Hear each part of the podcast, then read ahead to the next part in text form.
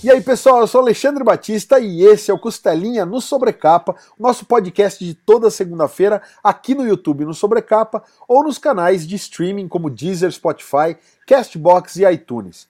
Antes de mais nada, a gente convida você a conhecer ultimatodobacon.com, o nosso site que tem matérias, notícias, guias, listas e tudo que um bom nerd gosta, principalmente a respeito de quadrinhos. Aproveita e já dá aquele like no vídeo se inscreve no canal se não for inscrito e clica no sininho para ativar as notificações. Você pode personalizar o seu conteúdo entre todas, algumas e nenhuma notificação. Para começar o nosso papo de hoje, eu vou chamar um parceiro de bancada que não é o Lucas Souza, o mais flamenguista de todos os membros do Ultimato do Bacon, e sim Davi Oreglade, nosso convidado do HQ 1, que está hoje aí fazendo bancada comigo e emprestando o rosto e a voz dele para a gente fazer esse podcast de hoje. Salve, Davi! Como é que você tá, cara? Seja bem-vindo ao Costelinha. Salve, Alexandre! Primeiro eu quero dizer que é uma honra estar aqui no Costelinha, primeira vez, aliás que eu estou participando aqui com você do podcasting. É uma honra também estar com você, ouvinte do Ultimato do Bacon e do Sobrecapa. E uma honra também muito grande estar com esse entrevistado de hoje para esse bate-papo, ao qual eu sou fã do trabalho. Ele que é designer, ilustrador, quadrinista, descendente de italianos, daqui a pouco você vai entender por que é importante falar isso. Autor de Smoking Mata, de 2019, e de Espetacular e Meneghetti, a história do Robin Hood brasileiro. Cashfire, tá com você a bola. Opa, galera, bom? muito obrigado aí pelo, pelo convite, por essa participação aí, muito legal. É, é, um, é um grande prazer aí fazer parte disso daí e poder bater esse papo aí. Cash, seja muito bem-vindo. Para a gente a honra é obviamente que é nossa. É bacana demais ter você aqui no nosso programa. E vamos começar já, eu quero começar perguntando justamente de Smoking Mata. Eu não conhecia seu trabalho, conheci justamente por conta do Davi fazer resenha do Espetacular Meneghetti. Na verdade, minto, minto. O queridíssimo Will que fez a diagramação, né, e o projeto gráfico ali da Espetacular Meneghetti tinha comentado, ele tinha me passado o teu contato, falado, olha, fica de olho, dá uma procurada nos trabalhos do Cash, você vai curtir pra caramba, tô trabalhando numa HQ nova, você vai ver em breve saindo pela Guará. E aí eu guardei essa informação, só que eu fui saber que Espetacular e Meneghetti estava à venda graças ao Davi, e aí fui, obviamente, conferir, adorei a HQ, mas a primeira pergunta é o seguinte, Smoking mata, da onde veio a ideia de fazer uma HQ tão maluca e tão revolucionária em termos de formato? É, conta pra gente, cara, porque eu, a hora que eu vi o projeto, eu falei, putz, sensacional, assim, de saída já me ganhou. Poxa, é, cara, é, primeiramente, obrigado aí, né? É, por esses elogios, nem sei se, se eu, eu mereço esses elogios todos, mas eu aprendi a, a valorizar esse projeto cada vez mais. O, o Smoking Mata, ele, ele surgiu muito orgânico, então por esse motivo eu no começo falei, não, uma ideia como qualquer outra ideia, mas com o tempo eu fui, eu fui, foi caindo um pouco a ficha, assim, que realmente era algo interessante, né, eu como gosto muito de pesquisar sobre quadrinhos, sobre formatos. Comecei a ver ele com, com esses olhos assim, tipo, poxa, realmente consegui fazer algo bem bacana, né? E por isso a ideia, né, para responder sua pergunta, é, ela foi sendo construída como vários dos meus projetos, até os que eu estou trabalhando agora, o Meneghetti, várias ideias que vão, vão surgindo e eu vou adicionando isso tudo, deixo numa caixinha várias ideias que eu tenho. E eu tinha uma ideia de fazer uma história sobre um assaltante, né, que era traído pelos amigos tal, e tinha uma ideia de fazer algo num, maço de cigarro, né. É, a ideia do assaltante veio muito por causa de Parker, eu tinha lido na época, Parker do Darwin Cook, e, bom, um quadrinho fantástico, assim, é, eu achei muito legal, o, a, a, premissa é uma premissa que a gente já conhece, né, então isso ajuda muito no formato, depois eu vou falar um pouquinho disso. E aí eu, eu andando um dia na, na rua assim, tive essa ideia de juntar esses dois elementos e, pô, enrolar as tirinhas, né? Fazer em tirinhas e enrolar isso. Mas eu foi uma ideia que eu deixei de lado, porque eu falei, vai ser muito custoso, vai ser muito, talvez muito caro a impressão. E aí, numa oficina de, de quadrinhos é, independentes do Douglas, da UGA, é, ele falou, gente, vocês têm que começar com quadrinhos curtos, de coisas que vocês já conhecem, histórias é, simples, né, histórias curtinhas. E eu falei, puxa, mano, eu tenho esse problema, eu não consigo escrever muito histórias curtinhas, assim, eu gosto de trabalhar mais. E aí eu falei, poxa, eu acho que o, o, o diferencial podia estar no formato, podia ser mesmo, é, esse formato acho que eu consigo fazer curtinho. E aí fui fazer, fiz as tirinhas para ver quantas eu precisava, fiz as contas ali de quanto, como eu conseguiria faz, produzir isso, e vi que com as gráficas que a gente tem hoje, gráficas rápidas, né, que daria para ser feito o projeto, não, não sairia uma coisa cara, mas sairia uma coisa trabalhosa. E por isso que é, eu, eu não tenho esse produto sempre né, à mão. Quando alguém me pede, eu faço um, um e mando para a pessoa. Não, tenho como fazer muitos desses aí, né? E, e aí juntei isso, a premissa da história, né? É uma premissa que já está, vamos dizer, batida pelo cinema, pelos próprios quadrinhos, né? Desse cara traído pelos amigos que vai atrás dele. Então, não seria um problema do leitor entender essa junção, né? E é por isso que eu acho que facilita, né? O projeto ser diferente, a história tem que casar com ela. Por isso que essa história mais simples, mais de fácil entendimento, assim, que já está no, no consciente, né? Coletivo das pessoas, facilita a história funcionar. Eu achei muito legal é, essa citação que o Cash fez da Ugra, que é uma loja aqui de São Paulo que toma esse cuidado com, com, as, editora, com as editorias mais undergrounds, alternativas, né? Ela tem a editora.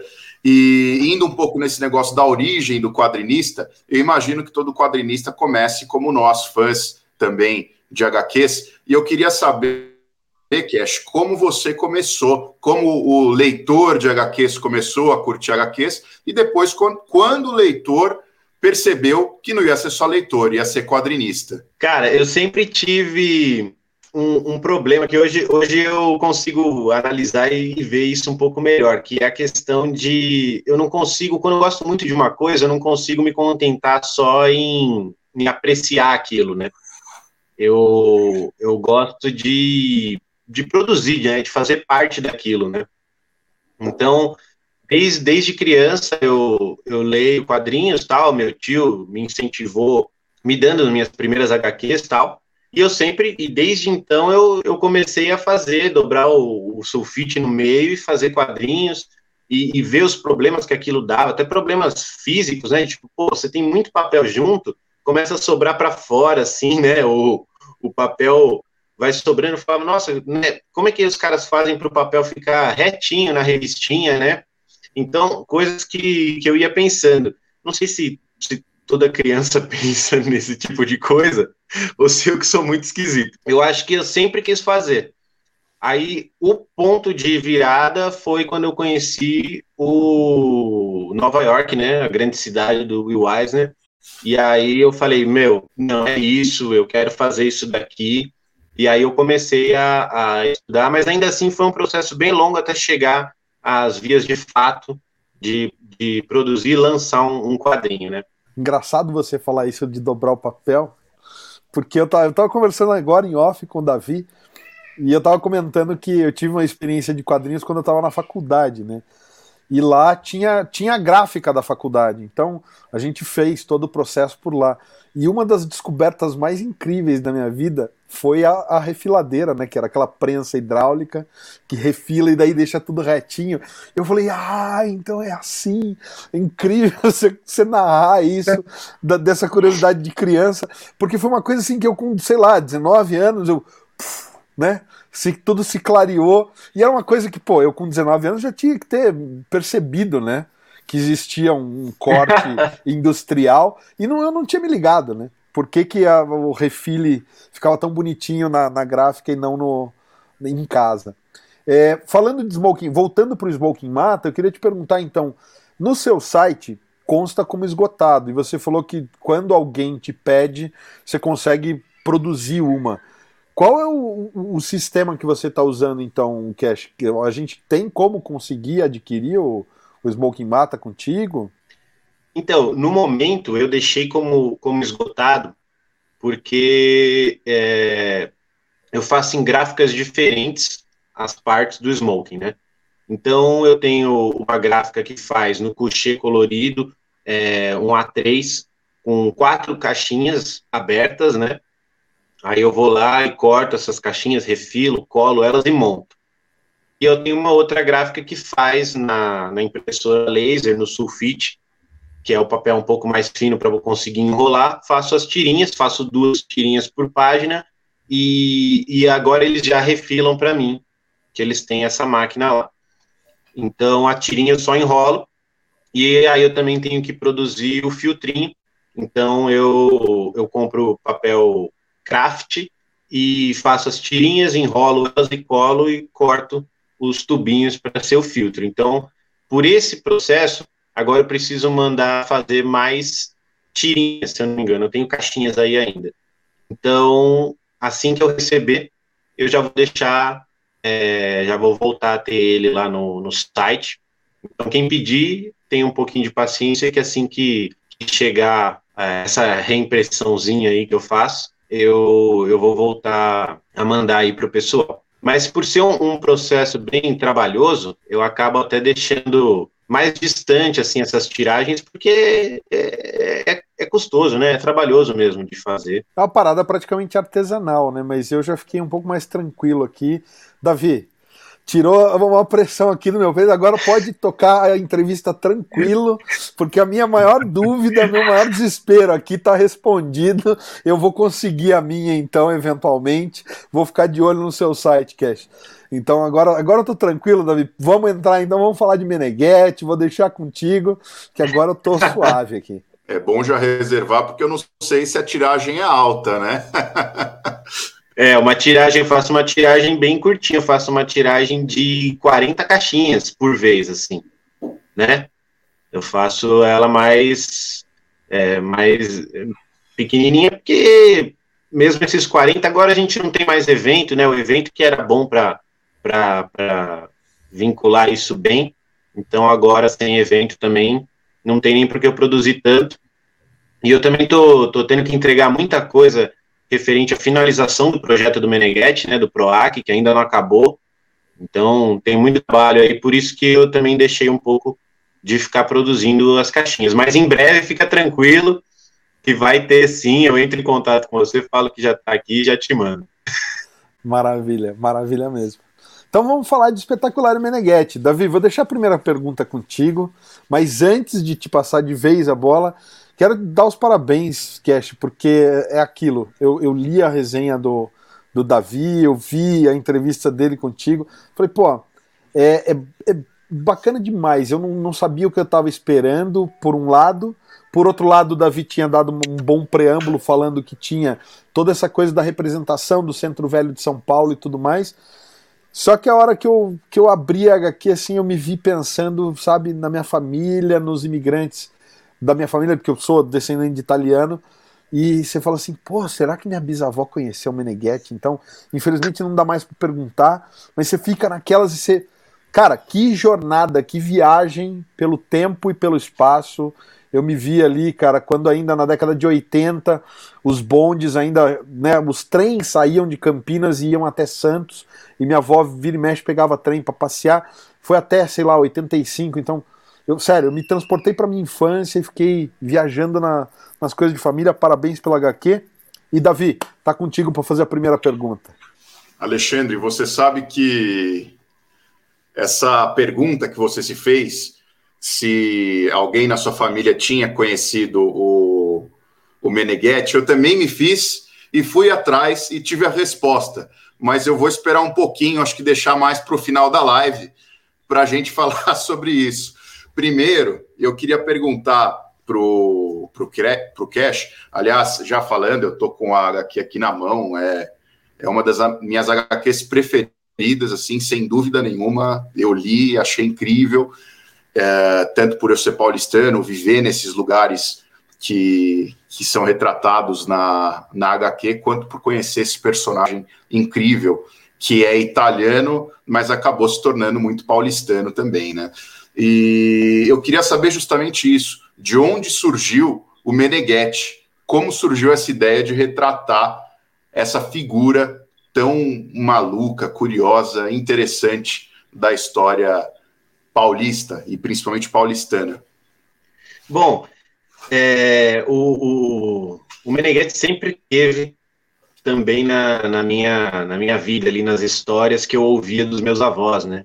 Meus avós eram da Moca e sempre contava a história do, do Meneghetti, do, do bandido da luz vermelha, né? Aqueles casos, causos que passavam no, no Notícias Populares, né? Que era um jornal que tinha na época, né? E, e, o Meneghetti, ele foi, grande parte da vida dele, ele foi cercado pela mídia, né? É, não de uma forma boa, a maioria delas. E, e, e eles contavam essas histórias para mim, só que na época não fazia muito sentido na minha cabeça, e era uma coisa meio como uma lenda. Ficava tipo, eu acho que minha avó tá me tirando, né? Porque, meu, um cara que, que pula dos prédios, né? Os prédios naquela época que eu era criança eu via isso já eram muito altos, né? Não, não, não casavam com uma história dessa. E aí, um dia trabalhando na, na Teodoro Sampaio, onde eu é, conheci, tinha um amigo lá, o, o Antares Renato, e ele, a gente estava conversando sobre segurança, algum papo assim que entrou na roda, e ele falou assim: Ah, meu pai sempre dizia que o homem mais perigoso da época dele era o Meneghetti. E isso foi uma piada ali, e eu entendi essa piada, né? E eu fiquei, peraí, Meneghetti, é sério, esse cara existiu? Ele, não, existiu tal. Aí eu, na hora, fui, fui correr atrás, fui procurar, achei alguns livros, achei, vi que a história era verdadeira, falei, caramba, que demais, né? E quando eu comecei a ler os livros que eu comprei, eu falei, cara, essa história tá pronta, assim, entendeu? Sensacional, assim, é. Eu já tinha muita informação ali com aqueles livros é, sobre todo o percurso dele ali, né? Toda a trajetória dele. Inclusive, um dos livros é o Pauliceia Meneghetti, um livro muito bem escrito e que, e que já dá essa, já dá um tom. Eu, eu tento imaginar que o tom que o quadrinho tem já, já venha desse, desse livro, né? Porque o livro traz bastante isso. Então, então foi esse o, o processo. A partir daí era começar a pesquisar é, os lugares, pesquisar como era tudo, seu, seu devido momento, né, na, na história. E, e, aí foi o resto da pesquisa que também foi um prazer, porque eu adoro fazer isso, né? A parte arquitetônica, a parte de moda, é, tudo isso, né? Então foi, foi um projeto bem legal. Acho que surgiu daí. Cara, eu quero pegar a sequência disso. Antes de, de fazer a minha pergunta, quero convidar quem está assistindo para ver. O Davi falou que ele que é uma das favoritas dele. O Davi, inclusive, indicou na nossa lista de melhores HQs brasileiras lá no Ultimato do Bacon. Então, se você está assistindo, estou colocando aqui na tela o link para você ler a lista de melhores HQs brasileiras no final da matéria, a gente tem uma revista digital que está ali com as indicações de todas as pessoas. É um projeto super bacana. Tem os vídeos aqui no Sobrecapa, tem a matéria lá no Ultimato do Bacon, tem a revista digital, tem podcast. Então, tá aí o link, dá uma olhada por lá que você não vai se arrepender. Voltando para a pergunta, Cash, é, eu senti que você coloca uma série de, vai, o termo easter egg né, em inglês, mas surpresas para o leitor. Quase toda a página tem alguma surpresinha aqui e ali. Eu me amarrei demais nelas. E a gente fica pensando, pô, é uma obra que ela é baseada em fatos reais. No final você coloca né, algumas opções que você fez de cortar eventos da vida do Meneghetti para realmente né, favorecer o ritmo da história e não ficar com aquela coisa de idas e vindas, né, voltas e, e né, percursos que não iam dar em nada. E funciona muito bem, quer dizer, é uma HQ que ela funciona como HQ, muito embora ela seja baseada em fatos reais. Mas ela não é uma HQ né, de tipo de super-herói, que nem tem as que estão aqui em cima, e daí como é que você faz esse tipo de homenagem, referência, Como você fez para escolher, por exemplo, tem uma página ali que tem operários da Tarsila do Amaral. Na outra a gente vê o Adoniran Barbosa, na outra a gente vê o seu barbeiro e o Heródoto Barbeiro, garotinho ali, circulando no bar que era do pai dele. Quer dizer, você recheia. Tem cenas que com certeza o Meneghetti se inspirou no Spirit, pulando pelos telhados do Will Eisner ali, porque eu não consegui dizer qual a HQ de onde você tirou aquele ângulo para homenagear o Will Eisner, mas eu aposto que foi consciente. Ou eu estou enganado? Como é que você fez para pensar nessas, nessas surpresinhas e planejar elas na HQ? Bom, deixa eu agradecer o Davi, né, por essa, por essa honra aí de me colocar nas melhores HQs aí do é, nacionais, cara. Porra, primeira HQ verdadeira, assim, de peso, né, que eu estou produzindo. Então, para mim é isso é muito gratificante e me dá muito gás para continuar aí e, e vem coisa que acho que vocês vão gostar ainda mais aí na próxima. Então, muito obrigado. É, e, e, cara, quanto ao, aos easter eggs, velho, é, eu acho que isso vem muito do que eu gosto de consumir, né? Eu sou muito influenciado pelo, pelo cinema, assim, eu, eu estudo muito cinema também, gosto muito de, de, de pegar justamente essas referências e, e você vê que no cinema é, grandes diretores, eles não fazem as coisas por acaso, né? O cinema tem um pouco dessa, é, dessa coisa que na publicidade a gente também tem, né? De dar é, intenções às coisas, né? É, ah, a luz foi colocada naquele ângulo, né? Essas, essas coisas que muitas vezes é até balela, né? Para vender o produto para o cliente dentro da publicidade, mas dentro do cinema você vê esses signos, né? Esses símbolos, né? Essa semiótica ela é trabalhada muito proposital, né? Então, é, gosto muito de Tarantino, e ele faz muito isso dentro do trabalho dele.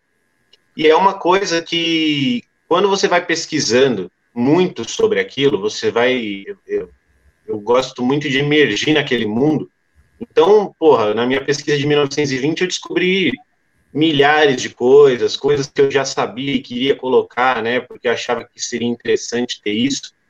É, eu fico com vontade de, de fazer aquela brincadeira, né? E quando tem um, um sentido, como o salto do Meneghetti ali, que você falou do, do Spirit, tem sim, é intencional, tem coisas é, muito próximas mesmo, né? A, a, própria, o próprio visual do, do Meneghetti, né? O Spirit está um pouco mais nos anos 40 ali, mas você ainda tinha a coisa do chapéu, né? Do, do da movimentação da roupa, né? Um super-herói que não veste um colã, né? Um super-herói que tem movimentação. E eu acho que justamente se você for analisar ali nas épocas, né? Talvez o super-herói ele não use uma roupa mais solta, até por questões de técnica de desenho mesmo, né?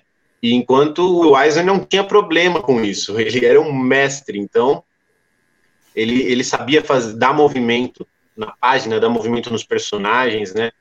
E, e aí eu acho que essa questão do, do visual aí, do, do Spirit, me influenciou muito. É, e todos os outros easter eggs, né, Tarsila do Amaral ali, pô, 1920 é importantíssimo para o movimento antropofágico, né, em 22 a gente teve a Semana de Arte Moderna, é, o Adoniran em 1970, né, ele já era um cara conhecido e ficou ainda mais conhecido depois de alguns anos. E tudo isso ia se encaixando e tudo isso estava dentro do nosso cotidiano também, né, de paulistas. E, e eu acho que é, é, é bem legal trabalhar com tudo isso, né? Então eu gosto de colocar essas, essas inserções, eu acho que isso enriquece muito a obra e dá mais trabalho, dá mais tempo de pesquisa, mas eu acho que vale a pena e fico feliz que vocês tenham reparado nessas coisas todas, né? E mesmo eu não, não tendo deixado claro num, num pós-fácil, né? Então, isso é muito legal, né? Ver que as pessoas estão é, pegando isso, porque eu acho bacana não pensar, não subjugar o leitor, né? De que, ah, ele não vai entender tal referência se não entender, ficou uma página bonita, né? Mas se entender, isso ganha um, um volume muito maior, né? E, e, é essa sensação que eu tenho quando eu vejo os filmes, né, que tem as referências, ou até mesmo os quadrinhos, né, então, acho, acho isso muito legal, né? Eu acho gostoso, sabe? Porque é isso, enriquece a leitura e, e tem uma que se você não fala no pós-fácil eu não teria pegado, porque eu não estava tentando, que são os nomes né, do, do, do, do Guido, que é o Crepax, o Serpieri e o, e o, e o Milo Manara. Eu falei, putz, genial, e eu não tinha me ligado. Mas tem, tem até né, essa referência a Titanic ali na, na, no, na cena pós-créditos, achei, achei muito bacana. Davi, já passo a bola para você. Eu só vou mostrar uma coisa que eu acho bacana demais. Não sei se isso foi ideia sua ou da, da Guará. Eu não sei se o seu veio também com esse, Davi. Veio com o um marcadorzinho? Veio. Cara, eu achei sensacional, porque é uma faca, é simples, galera, mas esse é o marcador de página que a Guará mandou junto. E aqui, ó, ela tem o cortezinho da faca no cotovelo do Meneghetti, então eu quero mostrar, porque eu achei isso de um cuidado, cara, genial, assim, sei lá, bacana demais. É uma coisa que não é muito difícil de fazer, encarece um pouco o produto, encarece, mas olha que bacaninha. Ele para na página com o cotovelinho. Pô, é bobagem? Talvez, mas eu achei que dá um charme especial, ainda mais especial, para uma edição que está lindíssima, tá super bacana, bem cuidada, é em capa dura, sabe, é um papel gostoso. Esse papel aqui eu acho que é o que? É um pólen?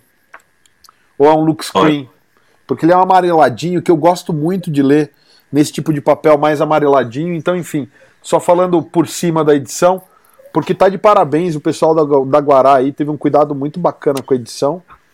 E, e era esse comentário que eu ia fazer, Davi, antes de passar a bola para você. Não, e eu acho que um bom termômetro para isso, inclusive, são as mídias sociais. E eu, quando eu vejo o pessoal postando foto do espetacular em Meneghetti, é muito comum eu ver o pessoal destacando esse marcador. Outra coisa que o pessoal destacou muito, e eu achei que são detalhezinhos, né? Eu não sei se vai dar para ver aí, tem um Meneghettezinho que sai correndo no canto da página conforme você vai folheando ela. Então, são detalhes que compõem toda a experiência. Essa folha lembra um pouco aqueles jornais mais gastos, né? Inclusive a Folha da Noite aparece aqui, que depois vira a Folha de São Paulo. E ainda tocando nos easter eggs, tem um easter egg do cabelo, não é isso? Que apareceu aí. Então eu achei muito legal. São easter eggs assim de todos os gêneros. E eu adoro isso, principalmente quando você foge do mundo das HQs. Uma HQ que eu adoro é o Sandman, justamente porque ele brinca muito com isso. Vai para Shakespeare, Shakespeare, Freud, e não cita nada, que nem você falou, Cash. Uh, agora, a minha pergunta eu queria fazer no seguinte sentido. Aqui na, na HQ, fala que você fez um processo de estudo da vida do Meneghetti por mais de três anos né? Eu imagino que esse estudo não é só na vida do Meneghetti, na cidade de São Paulo, como você falou também na parte do vestuário dos personagens. Uh, você falou um pouco que a bibliografia é uma referência importante, mas eu quero saber quais são essas referências, como foi esse processo de estudo e aprofundamento na vida do Meneghetti na cidade de São Paulo antiga. E falando em São Paulo e em Meneghetti, qual foram as coisas que mais te surpreenderam? O que, que você, quando olhou, falou assim: nossa, isso aqui é maluco demais, é, nem eu acreditava? A pesquisa ela, ela vai se desenvolvendo meio que sozinha e você. Porque você acaba tendo necessidade de colocar certas coisas ali no. Né, ah, agora eu vou para um bar tal e, e aí eu queria ter uma, uma ideia de como era, e uma das coisas muito difíceis de pesquisar é, sobre São Paulo é São Paulo pobre, né? Você tem muitos fotógrafos é, desde o começo da, da, do século trabalhando a São Paulo rica, né? Você trabalhando os grandes palacetes, as grandes construções do centro de São Paulo, mas quando você começa a ir para a periferia, né? É, embora ali Moca, isso tudo seja considerado centro, mas eram bairros pobres nessa época, né? Então, muito poucas pessoas fizeram um registro disso, até onde eu tenho conhecimento, tá? Mas eu acho que eu encontrei muitas coisas na minha pesquisa, mas eu acredito que, que tivesse realmente essa, essa diferença, e o que é natural, é claro que é, seria difícil mesmo de encontrar isso.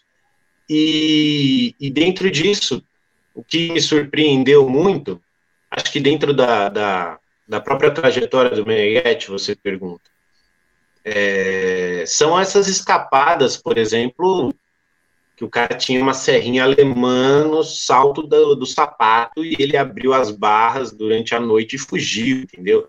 Coisas assim que, é, se não fosse verdade, é, talvez seria até forçação de barra demais, né? Então, é, o cara é, é muito engraçado, são coisas que que se não fosse verdade eu contasse ali, né? Por isso até quis fazer esse o, o pós-fácil ali para explicar algumas coisas, tipo assim, é, gente, não sou eu forçando a barra disso aqui, não, né? Porque a coisa mais absurda é você falar, ah, o cara agora ele fez um Deus ex machina aqui, né? Porque ele não explicou a serrinha em momento algum da história e ele colocou. E eu fiz de propósito porque eu queria passar a mesma surpresa que eu tive eu descobri isso, né? Então, é a surpresa de que você está estudando sobre o cara e de repente ele tem uma serrinha e abre aquele negócio. E isso está documentado. Então, eu, eu, eu, passei dessa forma é, e depois eu, eu fiz a, a, a, minha culpa ali de falar, ó, não, tô livre dessa, né?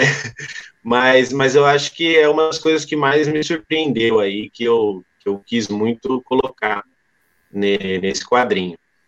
E, e, sobre São Paulo, alguma coisa que tenha me surpreendido, não sei se foi exatamente a pergunta.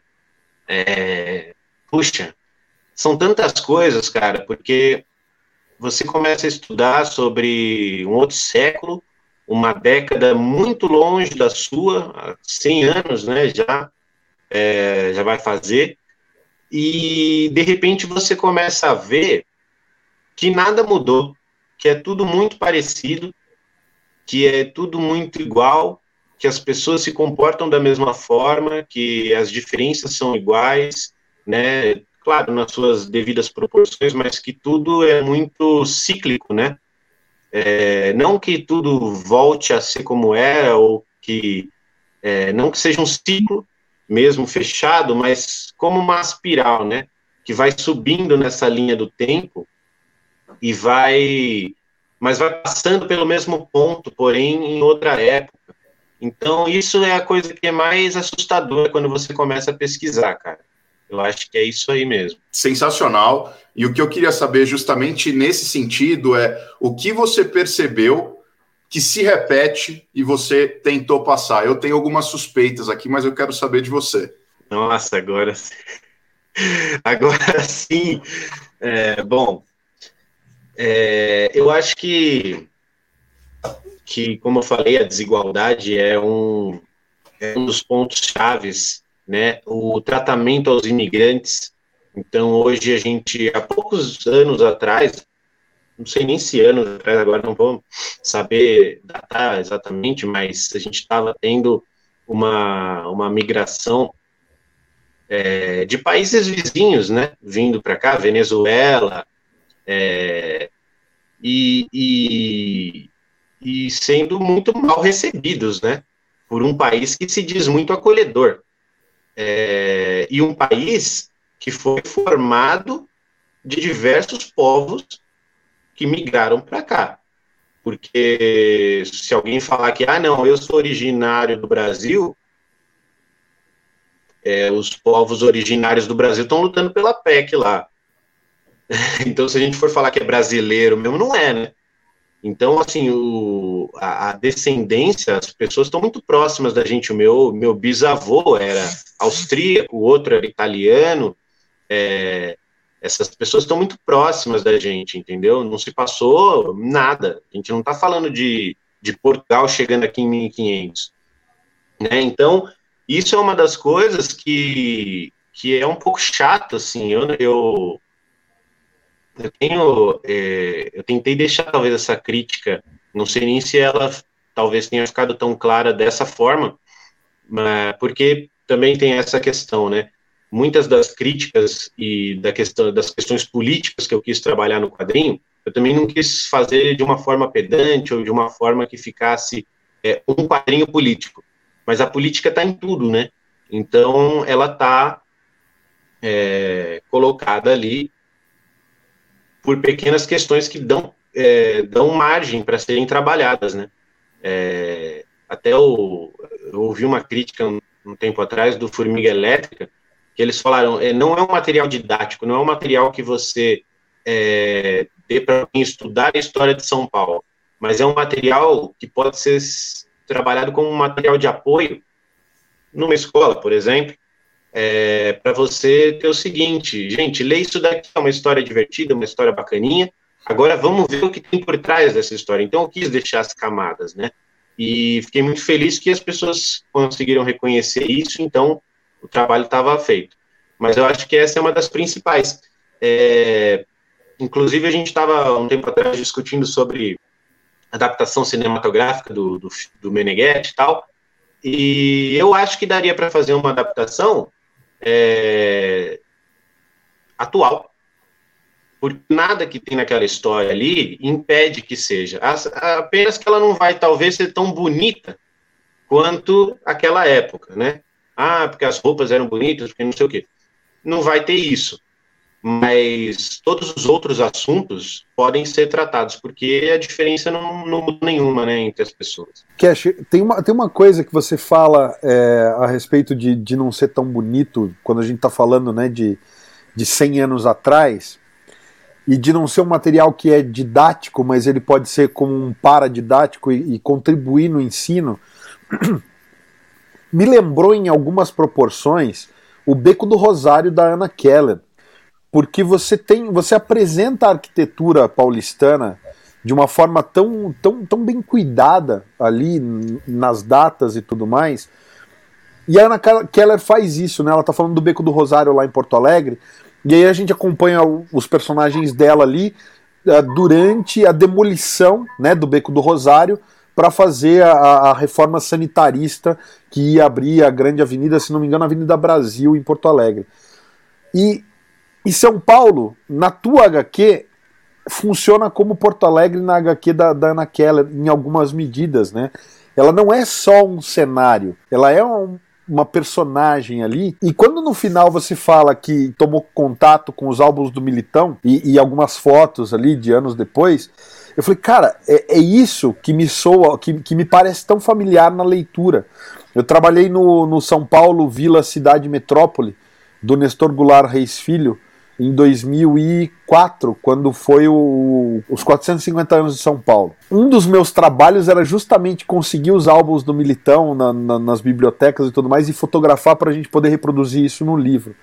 Então eu, eu tive a, a, honra e a chance de pegar as fotos do Militão na mão, né? Com luvinha, galera, fiquem tranquilos. Mas eu, eu, eu tomei Uau. contato físico com as fotos do Militão. E aí a hora que você fala isso, eu voltei e li de novo o HQ, porque eu vou até mostrar aqui pra galera que tá em casa. Tem coisas da, da Estação da Luz ali, tem, tem algumas cenas do centro de São Paulo que você fala, cara, isso daqui, sabe? São Bento, cara. Olha isso, sabe? Se você tirar os personagens do primeiro plano, você fala, isso daqui é uma foto do Militão, sem tirar nem pôr. Então, primeiro de tudo, sim, eu acho que é, é, é importantíssimo a gente pensar em educação com esse tipo de material de apoio. Porque ele é um, é um material que ele é mais acessível, dependendo da idade, ele, ele torna mais prazeroso e tem uma fidedignidade, incrível. Então, assim, mais uma vez, parabéns pela HQ.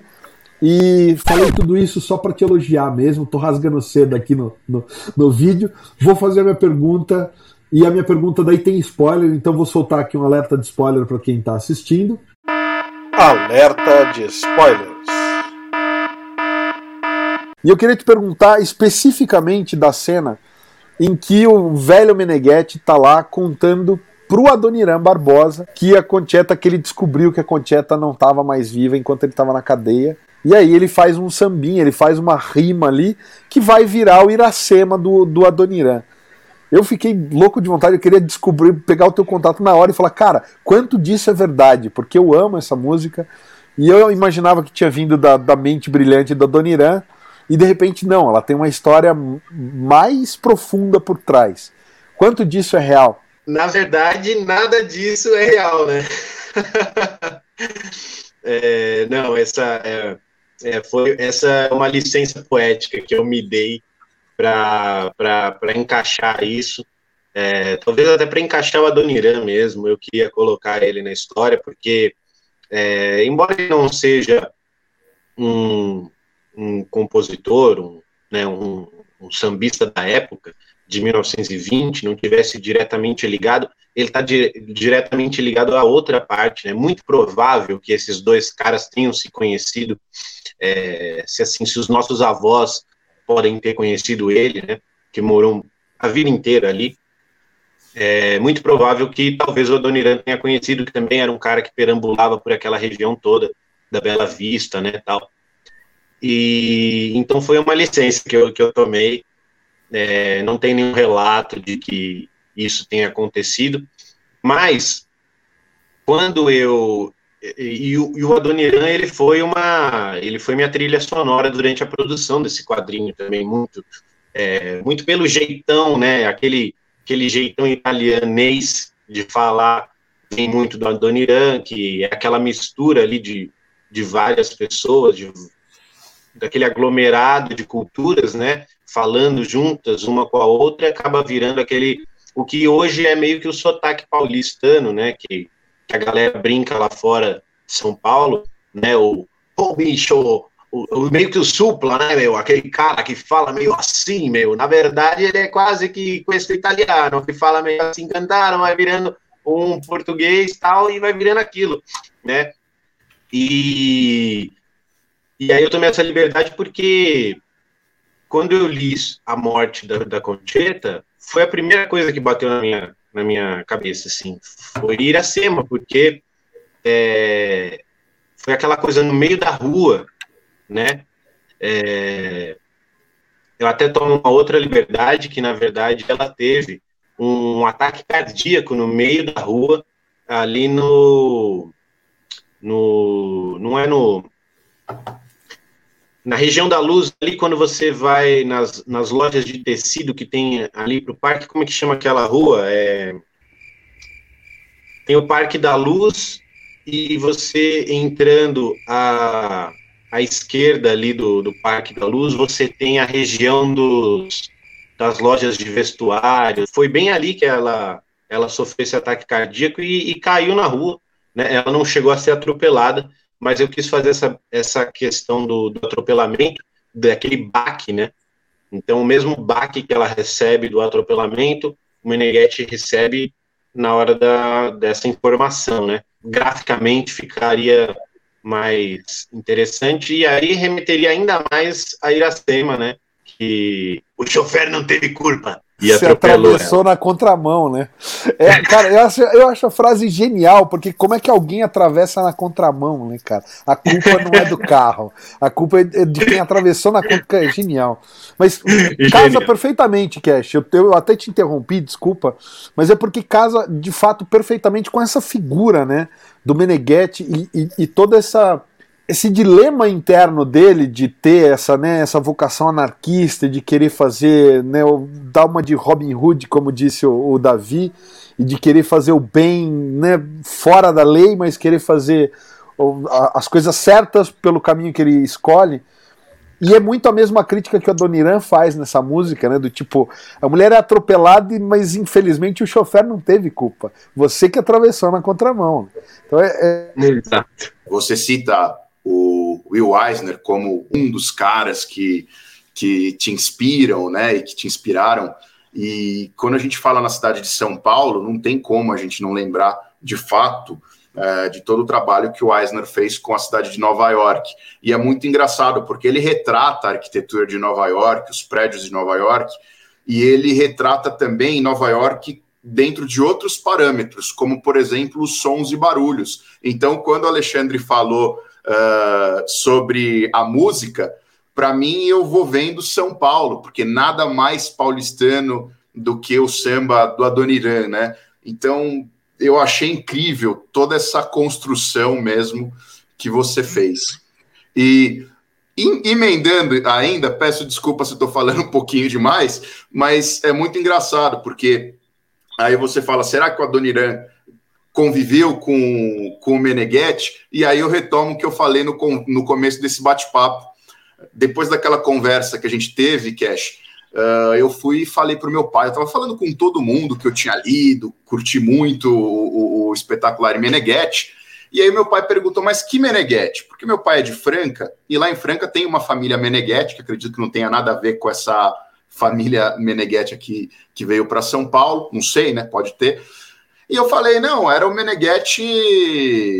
Eu, eu conversei com o quadrinista, com o autor que fez a história do Meneghetti em quadrinhos, aquele que era o gatuno, que roubava na cidade de São Paulo. Ele falou: Ah, fizeram a história dele? Fizeram, como se fossem amigos, né? Ele falou assim: pô, eu conheci o Meneghetti. Meu pai, quando chegou em São Paulo, ele nasceu em 1940, eu sou filho mais novo. Eu acho que ele chegou por 60 para 70, e ele morava no centro da cidade. E ele fala que o Meneghetti era um cara super uh, visto por todo mundo, e todo mundo reconhecia ele. Ele, de fato, era como se fosse uma estrela andando no centro de São Paulo, figurinha carimbada, e o mais surpreendente que o meu pai falou é que até as viaturas de polícia, quando viam o Meneghetti, paravam e iam cumprimentá-lo. Uh, então era um cara realmente que, que tinha uma consideração e um carisma nesse centro de São Paulo, aqui quando a gente fala em Avenida São João e, e em torno. Alerta de spoilers. Que era onde ele tinha a banca, né, na Avenida São João incrível. Então, eu achei muito legal essas histórias do passado. Agora, o que eu acho que é, é, importante a gente citar, e falando uma dúvida que eu já conversei um pouquinho com você, mas uh, eu queria que você falasse um pouco sobre isso, é como foi essa dificuldade de não romantizar um criminoso, porque na verdade ele era um criminoso, um fora da lei. Como você fez esse trabalho, Cash? Essa é uma questão interessante, porque, de fato, é, existe muito essa, esse problema, né? Você, você começou falando do Eisner, da, dessa representação da cidade, e o, o norte-americano, ele, ele passa uma, uma... Ele gosta muito de romantizar todas as questões, né, e vender para a gente como mil maravilhas, né? É, nem digo que o Eisner faça faça isso, até por ele tratar assuntos é, também de, de desigualdade, coisas no, nos quadrinhos dele. Mas eu, eu tinha sempre essa questão, né? De não fazer como a gente, puxa, temos que valorizar a nossa cultura, então vou escrever alguma coisa sobre o cangaço e aí vou tornar o, o lampião uma, uma divindade também. A gente costuma também fazer isso, é, mas nunca foi minha intenção fazer isso com o Meneghetti. E eu tentei mostrar isso nos argumentos. Então, ele era um cara que acreditava no que ele estava falando.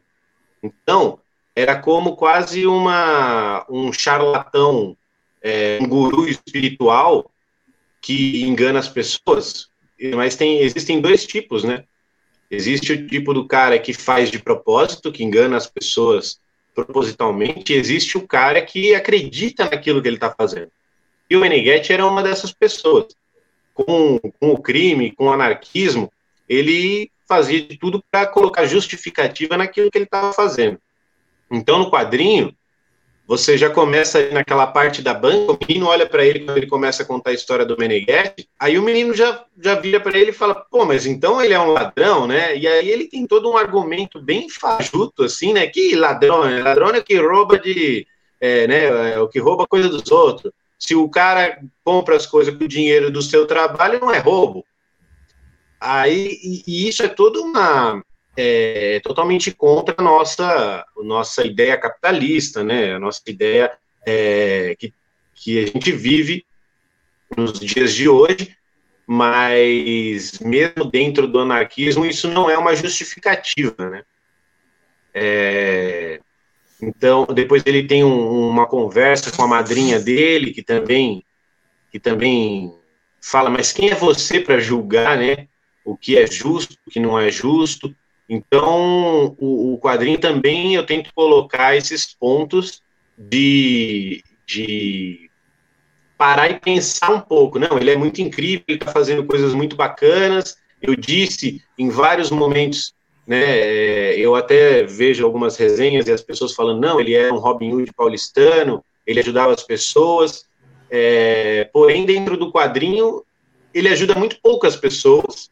É, existe uma passagem onde, onde fala isso, mais ou menos, é, e essa é outra, outra parte que não, não é muito bem documentada da própria biografia dele, né? É, tá bom, mas quem ele ajudou? O que, que ele fez para as pessoas, né? É, ele foi preso com centenas de joias roubadas dentro de casa. É, então, como ele fazia isso? Né? É uma coisa um pouco é, escusa ali dentro da história dele, né? Obscura, uma coisa que é, talvez seja uma lenda mesmo, né? Muita gente fala, eu conheci o Meneghetti, eu, eu via ele e tal, é, então o quanto ele ajudou, o quanto não, e por isso eu quis colocar algumas questões dentro dessa história, justamente para não romantizar. Não, realmente é uma coisa muito interessante, né? E eu pensando aqui, às vezes as pessoas, talvez com esse seu relato, elas falassem que ele era alguém tão bom para elas mesmas não se sentirem culpadas de verem com bons olhos um cara que, na verdade, era muito carismático, mas no fundo pode ser que seja, a gente não tem relatos, um grande criminoso, né? Talvez não um cara tão bom assim. Não dá para saber, acho que são coisas que ficam nos pormenores. Mas falando nisso, eu queria, como uma última pergunta minha, saber o quanto você é atravessado pelos trabalhos que você faz, porque é possível ver que você realmente tem essa energia, assim, né? Você gosta da, dessa época mais antiga, uh, você tá, tá com um bigodinho, como o Meneghetti usava, quanto que existe de atravessamento aí das obras que você faz na tua vida mesmo, no seu dia a dia? Eu acho que até para completar aquela pergunta que a gente estava, né? E acho que o ladrão que rouba ladrão tem 100 anos de perdão, né? Então, é, talvez seja por isso que, que as pessoas tenham essa essa boa impressão dele, né? E, e cara, quanto a essa imersão, é, eu gosto de brincar, eu, eu novamente é, brincando com o cinema, de que é o método, né? O, o método que o, o, ator usa ali, né? Que foi difundido pelo pelo agora não vou me lembrar o, o nome dele. Studio e do Lipman. Isso, que o Marlon Brando usava, né? A gente tem, tem vários caras que, que trabalham nessa, nessa linha. E, e, eu brinco um pouco com isso, que eu acho que essa imersão é importante para o meu trabalho, assim, é, de você ser um pouco personagem ali, para você conseguir passar é, sentimentos, sensações, tentar viver aquele momento, né? Tentar saber como é que é ser aquele cara. É, eu gosto muito de tentar pensar em diálogos que seriam plausíveis dentro daquilo tudo, né? Dentro do, do contexto geral da história. Então eu gosto de emergir mesmo. É, acho que o bigodinho vem, vem por isso. Também uma questão de puro marketing também, de vender o produto, né? Então é, eu tô dentro dessa história, né? Você quando lê a minha ideia de que você também mergulhe dentro dessa história, né? E, e se isso tudo ajudar, né, se essa ambientação ajudar, então acho que tudo trabalha para a obra, né? Como marca-página, o, o hominho correndo, é, o meneghetezinho correndo na lateral das páginas, acho que tudo trabalha para compor essa obra, né? Tudo tem a ver com isso. Então eu gosto de, de ir mesmo e, e encarnar o personagem. Né? Até brinco num carnaval aí que teve antes da pandemia, é, Teve umas vezes que eu fui sozinho para alguns blocos e aí eu começava a falar italianês depois de já tomar umas canjibrina e aí pessoal, ah, é italiano, é, é, não sei o quê. E aí meti o louco, passava de italiano no bloquinho com as pessoas. e aí meio que essa, é, essa brincadeira aí. Muito bom, cara, muito bom mesmo. Eu, eu concordo plenamente. Acho que faz, faz super parte e, é um, e dá um charme a mais para todo esse acontecimento de um lançamento de uma HQ. É, recomendo para a galera que está tá escutando a gente, vão atrás. Se você gosta de HQ que tem, sabe, uma vasta representação de uma realidade brasileira, vai atrás. É uma história, e se você não quiser se aprofundar em nada disso, da, da discussão né, da segunda camada, terceira camada, de ah, política, isso e aquilo, as motivações do Meneghetti, cara, é uma, uma história extremamente divertida de um gatuno paulistano e você não precisa ir atrás de saber o que foi real, o que não foi real, porque é uma história que ela funciona do começo ao fim como uma belíssima HQ, sem você precisar se aprofundar se você não quiser. Cash, a gente tá com um horário mais do que estourado, mas eu quero te fazer uma última pergunta que a gente sempre faz para todo mundo que vem aqui, que é assim, para o leitor que não te conhece, tá ouvindo o teu nome pela primeira vez aqui, fala um pouco dos seus trabalhos, quais os trabalhos que você recomenda que eles leiam, como eles fazem para entrar em contato com você, comprar as suas obras e o que vem por aí.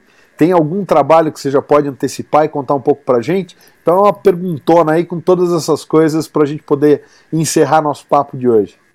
Bom, vamos lá. Ah, o que, bom, o que eu sou, o que eu faço, acho que a gente já já falou um pouco, né? Mas é, vocês podem me encontrar no, no Instagram como cash.fire, fire com Y e cash com K. É, tem um site também, que é o cash.fire, é, e lá você pode comprar o Meneghetti, pode comprar o Smoke assim que eu liberar. E chega lá para trocar ideia, me marca, fala o que, que você achou. Essa, esse feedback é muito legal, gosto muito disso.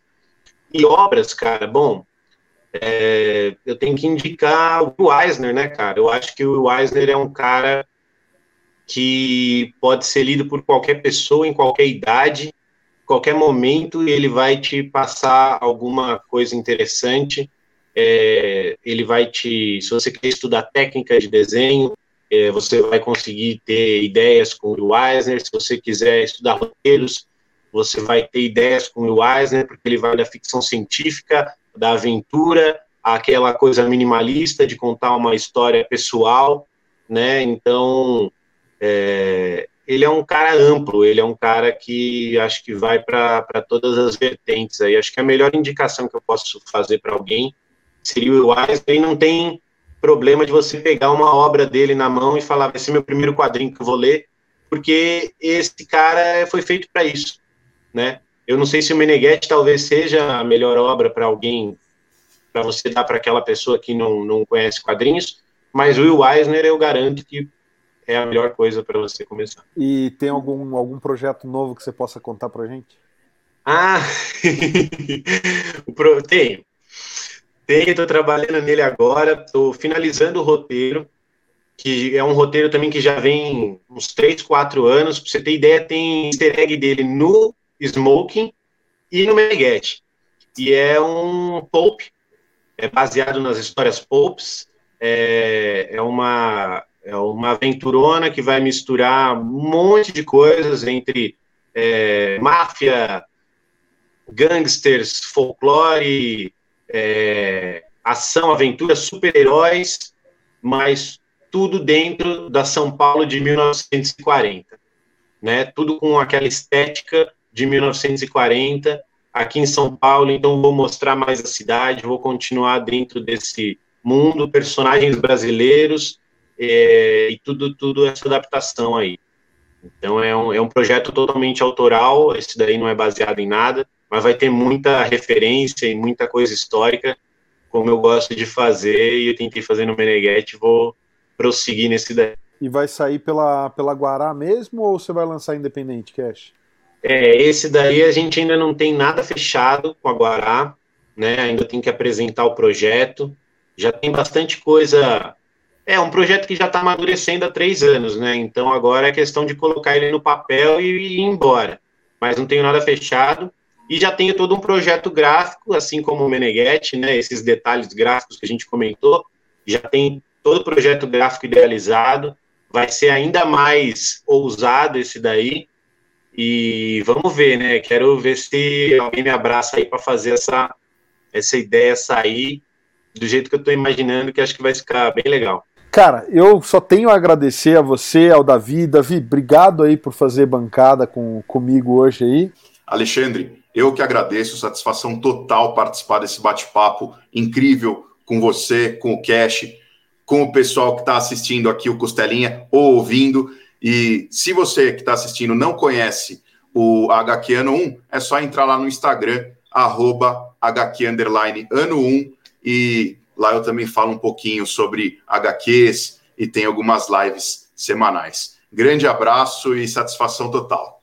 Cash, brigadíssimo de estar aqui no Sobrecapa, de estar aqui no Costelinha, site Ultimato do Bacon, a gente está com todas as casas do nosso grupo aí abertos a você.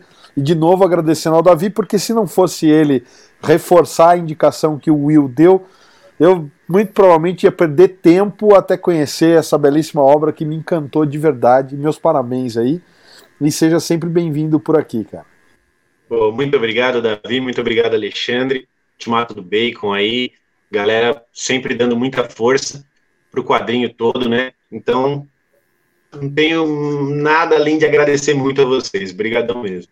E a você que está em casa assistindo, a gente agradece sua audiência. A gente lembra de visitar ultimatodobacon.com e aqui no YouTube, se você está no Sobrecapa, não esquece de conferir os outros vídeos do canal, clicar no logo do Sobrecapa para se inscrever se não for inscrito. E até o próximo. Valeu!